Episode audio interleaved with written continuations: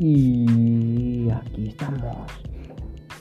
Saben, quiero que sepan porque tal vez nadie me conoce en estos momentos, pero pronto me conocerá.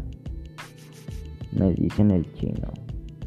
Les contaré cosas sobre mi vida, historias grandiosas de mi vida, cosas hermosas que me han pasado, cosas horribles, tristes, divertidas, todo tipo de historias les puedo contar aquí.